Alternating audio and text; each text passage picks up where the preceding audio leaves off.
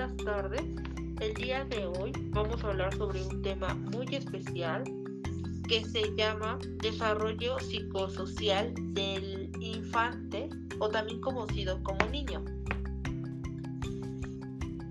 Como introducción tenemos que el ser humano de por sí es un ser social en nuestra esencia. Todos nos relacionamos con otras personas, interactuamos. La diferencia está en cómo se establece esa socialización. Por otra parte, es importante la estimulación temprana de niñas y niños en el desarrollo de las emociones, el establecimiento de los vínculos sociales, la participación de los padres. Por lo tanto, a través de este trabajo podremos ver el desarrollo social y emocional de los niños su comportamiento de acuerdo a las etapas del desarrollo.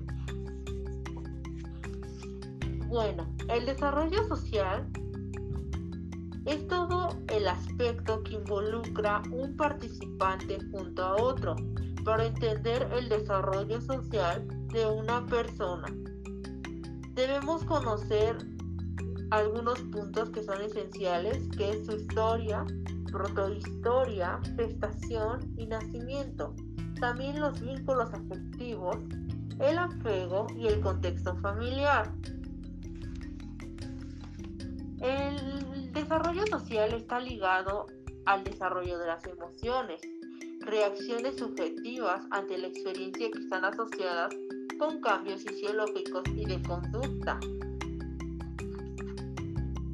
En las funciones del desarrollo emocional, el desarrollo emocional está dado a partir de las interacciones con el medio y con las personas más cercanas al niño o a la niña.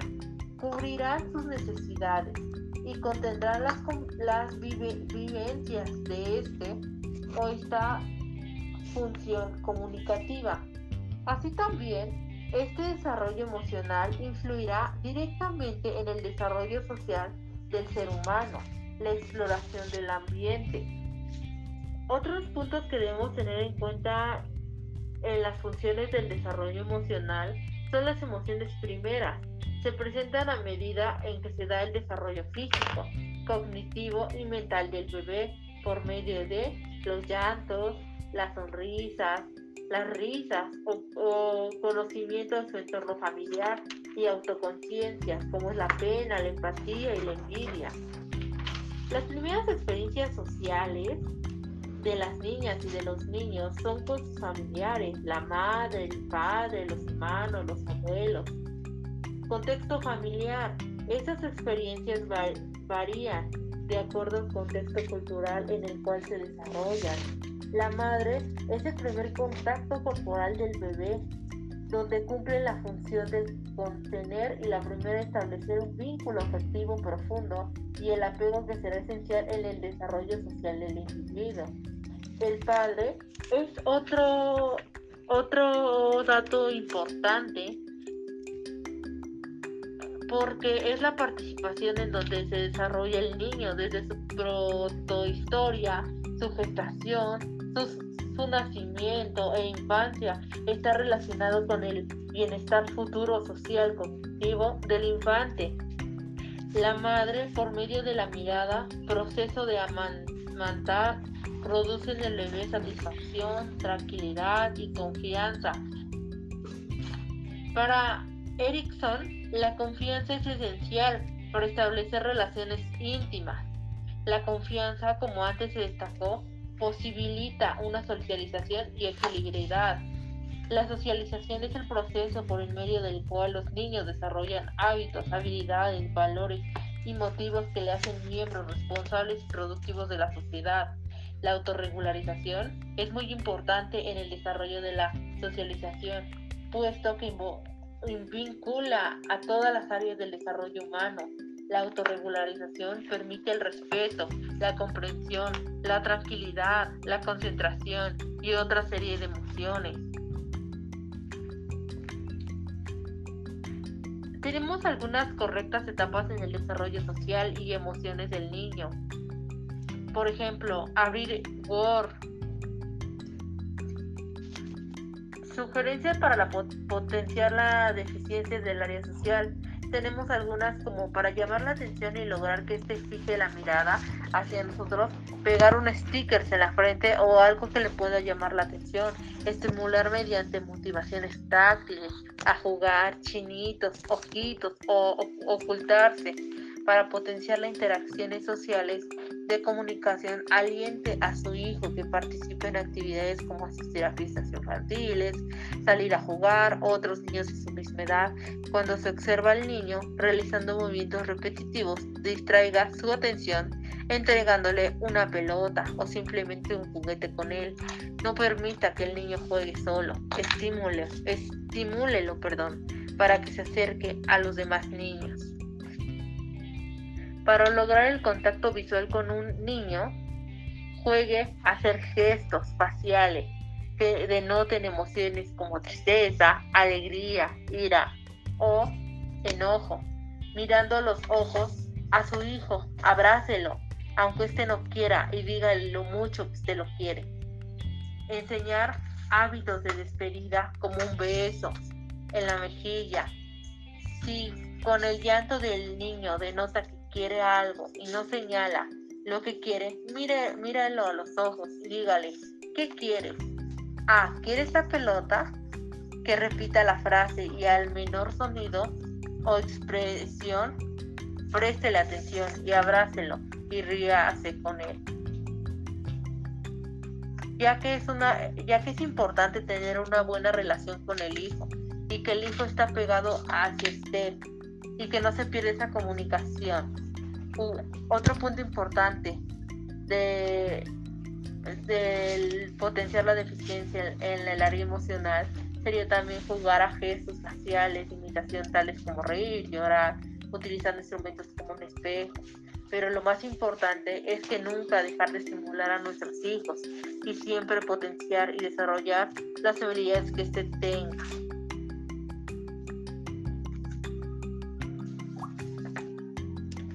Estos datos que presentamos o que les acabo de mencionar son importantes para tener una buena comunicación para un niño, ya que el niño, si ustedes no les ponen atención, el niño siente un distanciamiento. Por eso es importante que haya comunicación, que el niño se sienta querido por los padres, por los abuelos, por toda la familia. Otro tema sería el en el desarrollo. El crecimiento cognitivo permite a los niños desarrollar conceptos de sí mismos y mejorar la comprensión del control emocional, desarrollo del autoconcepto, sistemas representacionales.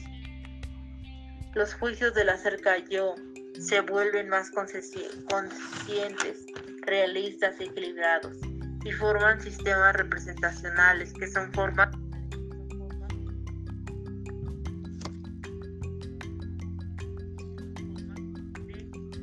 conocerse a sí mismo, comprar su yo real con su yo ideal y compararse con otros, se consolida a la autoestima. Es por ejemplo cuando una niña se ve al espejo o una persona. Nunca la persona se ve porque porque siempre hay que verse con uno mismo. Nunca hay que dejar de decir yo me quiero, y, ser, y, al momento de que se va al espejo, creerse que es mejor y que siempre lo, y que, siempre lo va a hacer. Siempre tener una sonrisa en el rostro para que, para que se sienta feliz con, ella misma. Abrazarse, quererse primero ella misma y después querer a los demás. El autoestima es algo muy importante debido a que si los niños tienen la capacidad para el trabajo productivo, en el cual es un factor importante. En este tema, el niño se enfoca en los aspectos laboriosos contra la inferioridad, se diferencia tareas entre niños y niñas, es la forma en que el niño mismo se valora. Surge la competencia en el que ser capaz de dominar habilidades, de completar tareas, pero no caer en el extremo de ensimismarse a la familia o bien descuidar la relación social y familiar del adicto, del adicto al trabajo. También ahí puede ser que la persona se debe de creer que él lo puede hacer, que él tiene la seguridad para realizarlo y que lo puede lograr. A medida que los niños crecen, van teniendo más conciencia y sus sentimientos y el de otras personas regulan y controlan mejor sus emociones y pueden responder al malestar emocional de otros y así poderlos ayudar, porque se sienten felices con ellos mismos, pueden ayudar a los demás a que se sientan de igual manera. Es común de que las personas sientan sentimientos de culpa, de vergüenza y de orgullo que puedan influir en la opinión que tienen de sí mismos entienden las emociones contradictorias o que sea, aunque algo le caiga más, lo que puede aceptar, aprender lo que les irrita, de que, de le sienten temor o de tristeza y aprender a comportarse ante las situaciones. Esto incide en que el ajuste social de los niños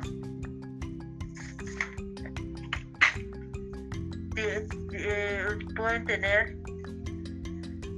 pueden tener algún sentimiento y ellos puedan expresarse hacia los demás y que la gente los pueda apoyar y ayudar para que ellos se sientan queridos y se sientan que los apoyan y que nunca los dejan solos.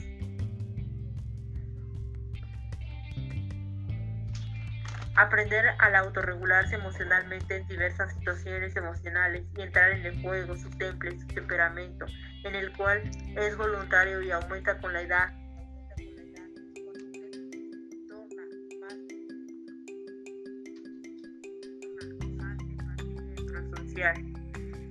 La persona llegamos a tener emociones diversas. Nosotros debemos de controlar esas emociones. Ya que en algunas ocasiones ese temperamento aumenta y podemos llegar a ser empáticos con otra gente. Y al contrario de ser empáticos, debemos de ser de convivir con la demás gente para que nos abramos camino. Los niños que tienen alto su autoestima pueden ayudar a que a quienes no la tienen a que les a que la construyan, se desempeñan en mejor situación social, están más libres de emociones negativas y pueden afrontar a los problemas de un modo más constructivo. Los niños que tienen el autoestima alto no llegan a sufrir de, pensamientos malos, al contrario, tienden a tener, a ser más felices, a quererse y tienen más apoyo. No quiero decir que las otras personas no tienen más apoyo, pero las otras personas llegan en momentos a sentir que no las quieren, que están solos de alguien más. El papel de los padres es un es algo muy importante porque ayudan a que los niños se enfoquen en resolver las raíces de los problemas, estimulando su empatía, su desarrollo prosocial y sus habilidades de socializar. Los padres, como ya lo había dicho, es un rol importante, porque el padre ayuda a los hijos a que sean mejor persona, a que tengan la responsabilidad, a que les den amor, porque luego los hijos sienten que sus padres no les dan amor. ¿Por qué? Porque los padres se enfocan en su trabajo y a los hijos los dejan a los hijos los dejan con personas que no son de su familia o en su caso también puede ser que con personas que después sus abuelos. Y esto hace que los niños se convivan más con ellos y al mismo tiempo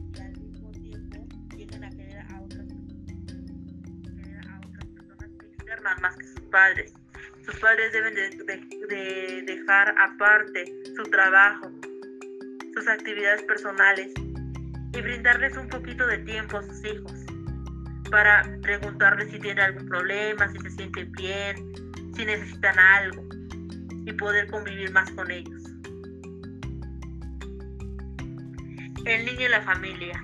En la edad escolar los niños pasan más tiempo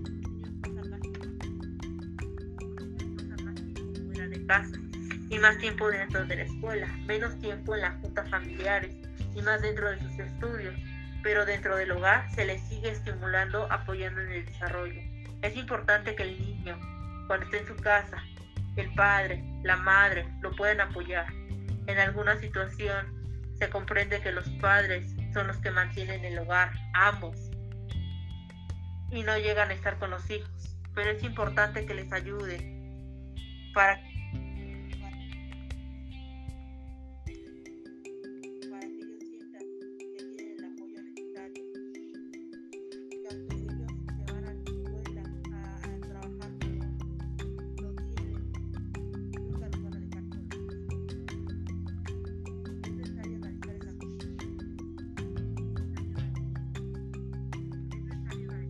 ambiente familiar, su estructura, lo que les afecta más de las paredes de, las paredes de, la casa. También incluye la posición socioeconómica de los padres, las tendencias sociales, como la urbanización, el tamaño de la familia y en otro caso, los divorcios, otras nupcias. Es importante que aunque la familia, los padres se hayan separado y el hijo que haya divorcio y el hijo se haya quedado con alguno de los padres, nunca haya resentimiento. Porque si hay resentimiento, los hijos, el hijo es el que la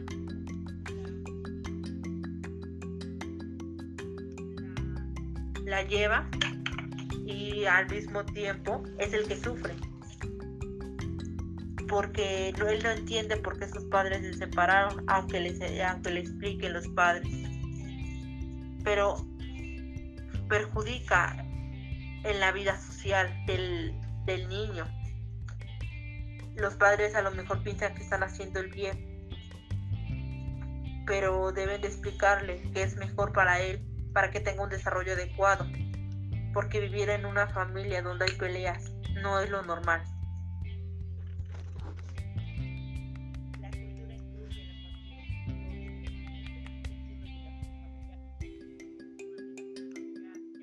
Y la ayuda mutua.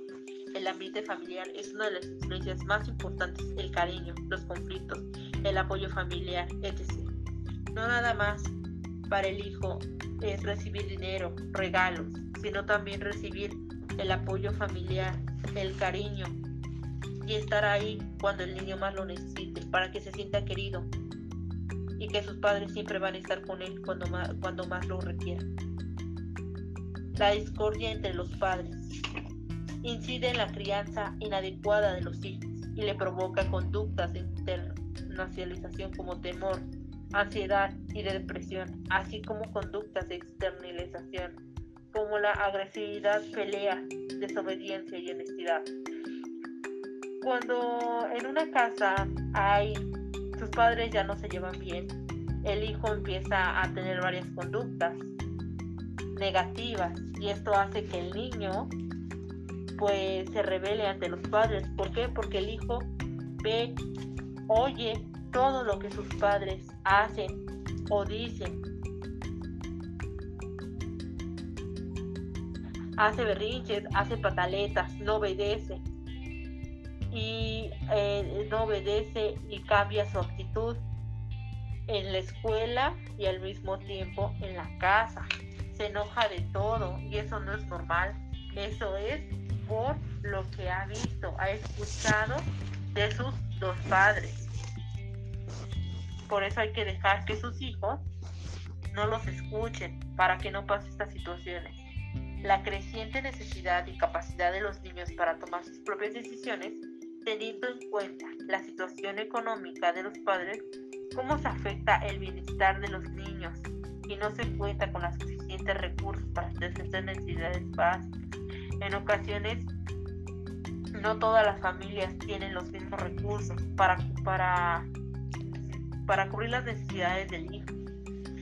Hay padres que tratan de darles todo, pero sí es importante de darles techo, comida, vestimenta, lo que son necesidades básicas pero también el niño necesita amor, que se sienta querido por sus padres. No nada más es lo material, sino el amor y el apoyo de sus papás. de ambos, aunque estén separados. Los problemas de la crianza, la regularización, los padres cambian su forma de ejercer la conducta sobre sus hijos y surge la llamada corregularización en donde tanto padre como hijo comparten los padres, supervisan y los niños la disfrutan porque hay más diálogo entre padres e hijos. Aquí algo importante es que cuando hay separación entre padres, la madre le puede decir algunas cosas, dándole la cría de forma a sus creencias y el padre otra. El niño tiene dos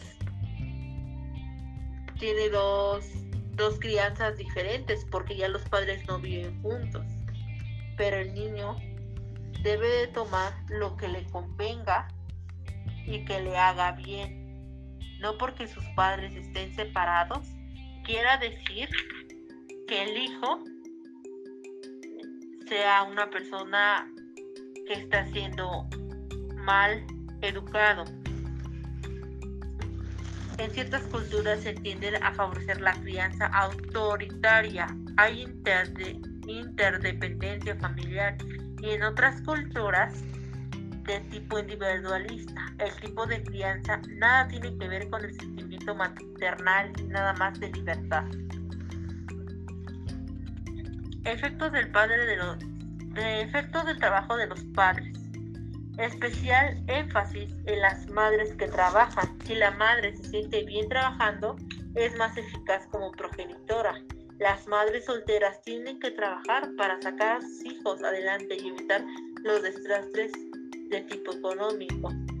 Estamos de acuerdo que en algunas familias los padres no viven con ellas, ya que la mujer puede trabajar, claro que sí. ¿Por qué?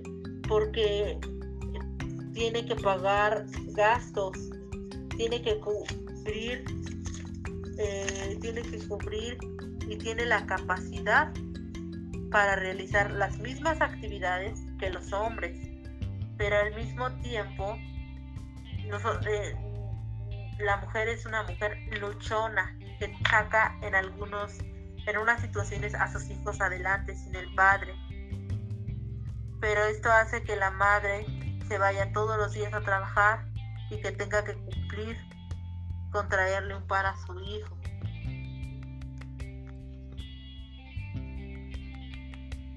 Es importante que no nada más se meta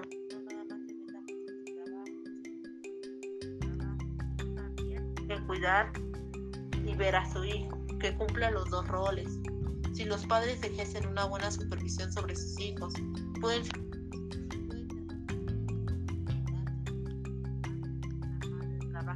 salario. Y si es así, que sea un trabajo de medio tiempo, para que el otro tiempo pueda estar al cuidado de su hijo y al pendiente, que vea qué hace, sus tareas, que se baña, que, que duerma sus horas, que esté con él un buen rato. La pobreza y la crianza. Los niños pobres son más proactibles y a tener problemas emocionales o de conducta y su potencial cognitivo y desempeño escolar se ve afectado. La pobreza perjudica el desarrollo de los niños, el estado emocional de los padres y el ambiente familiar.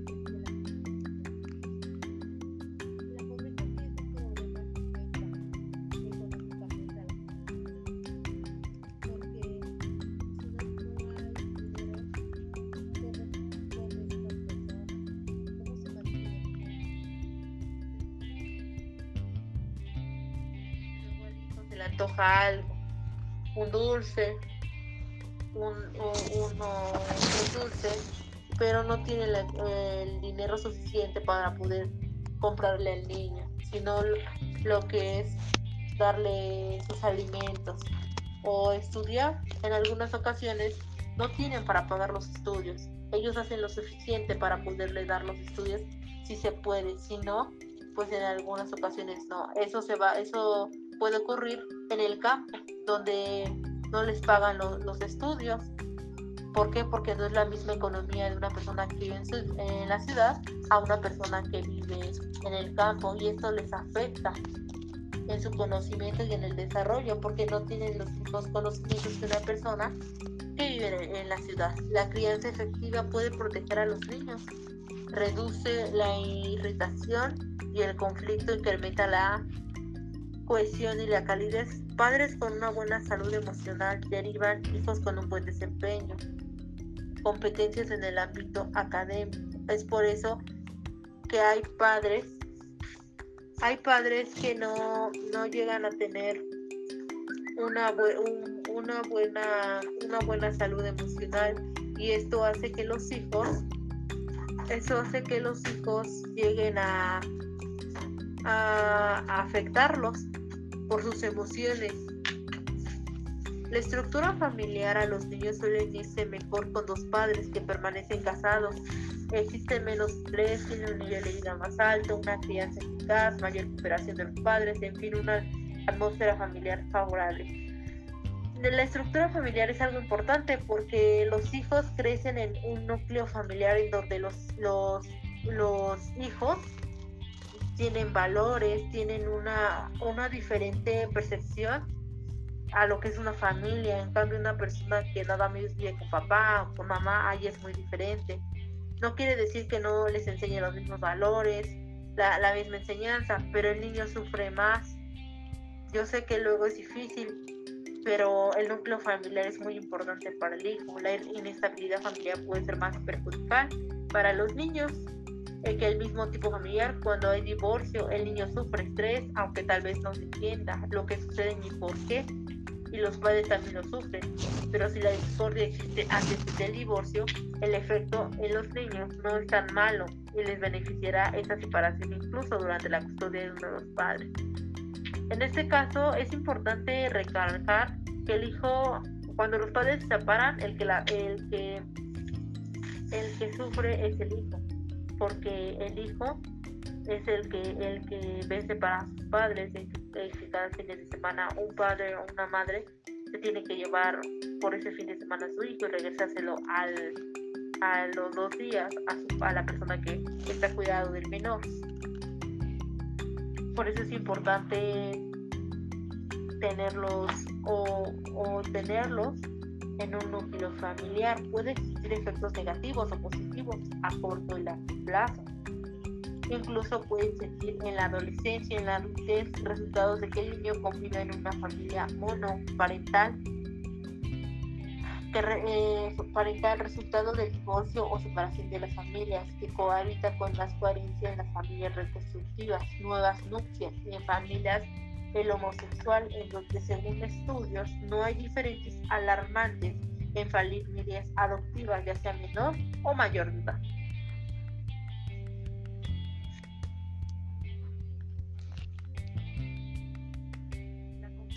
hermanos sucede mucho en áreas rurales. La enseñanza de este tipo general, generacional, los padres enseñan a sus hijos mayores y esto a su vez a sus hermanos menores. Y durante esta enseñanza los niños menores van adquiriendo muchos valores.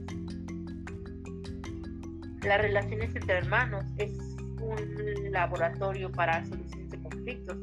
Aprenden que a pesar eh, eh, aprenden que a pesar de las riñas a reconciliación porque saben que se seguirán viendo, se pelean más entre hermanos que entre hermanas o entre hermanos y hermanas, interactúan mutuamente así como los pares.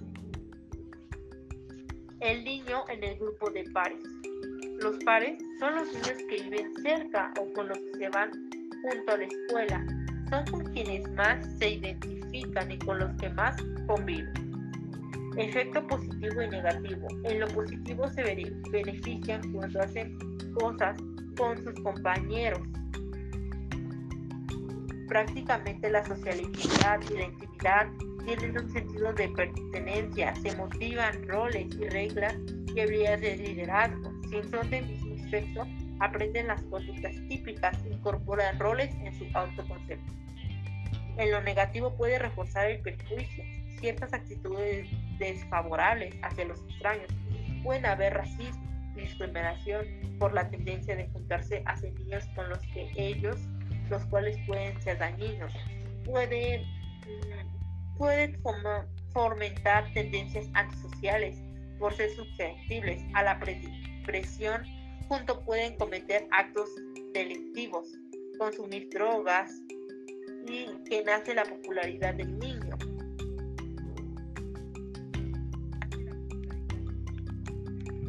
La popularidad adquiere mucha importancia durante esta edad, así como también su popularidad. La popularidad puede medirse según el grado de, de grado del niño hacia sus compañeros. El niño puede catalogarse popular, rechazos ignorados, controvertidos y promedios. Un niño con popularidad puede tener capacidades cognitivas buenos para resolver problemas, ayudan a otros niños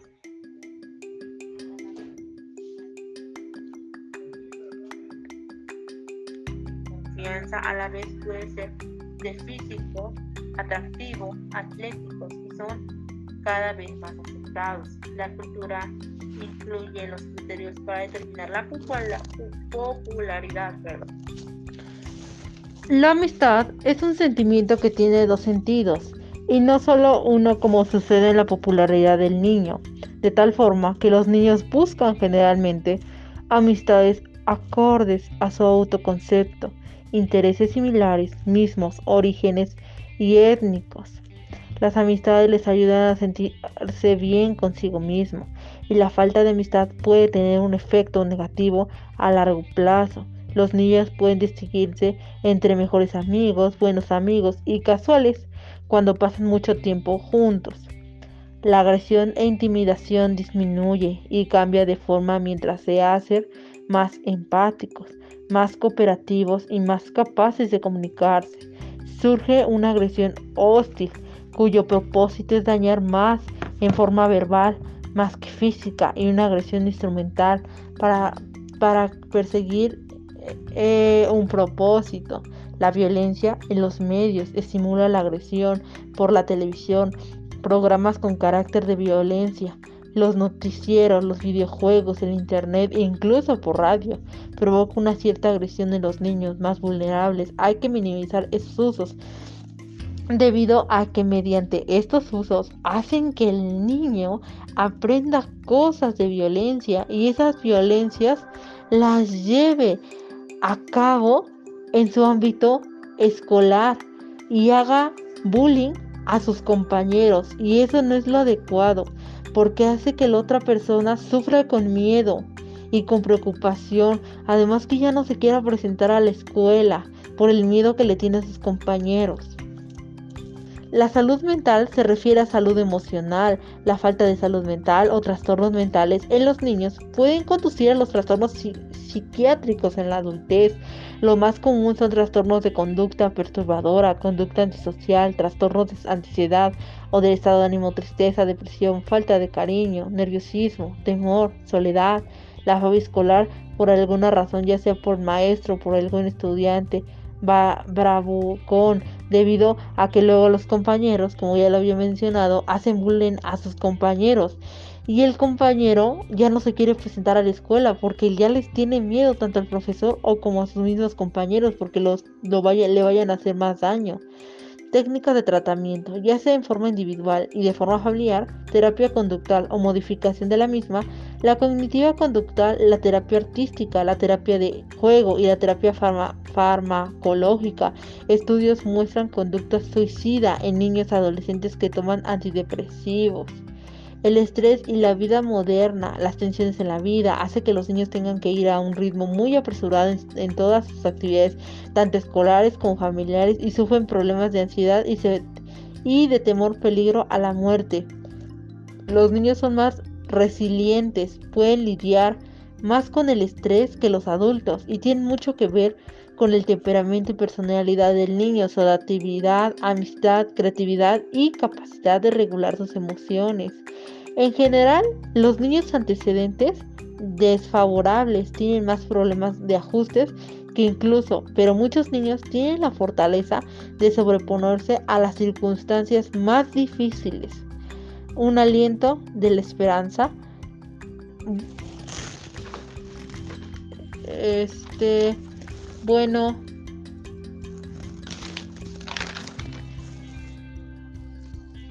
eh, este, esto sería, esto sería algo importante sobre el desarrollo del infante, ya que vemos que toman varios factores importantes y que debemos de tener en cuenta porque nos puede pasar a alguno de, de nosotros con alguno de nuestros sobrinos, primos y tener en cuenta que cuál es, eh, es lo que les podía suceder a ellos, ¿no?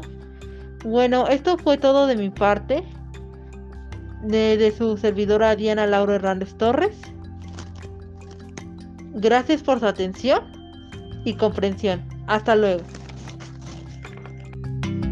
thank you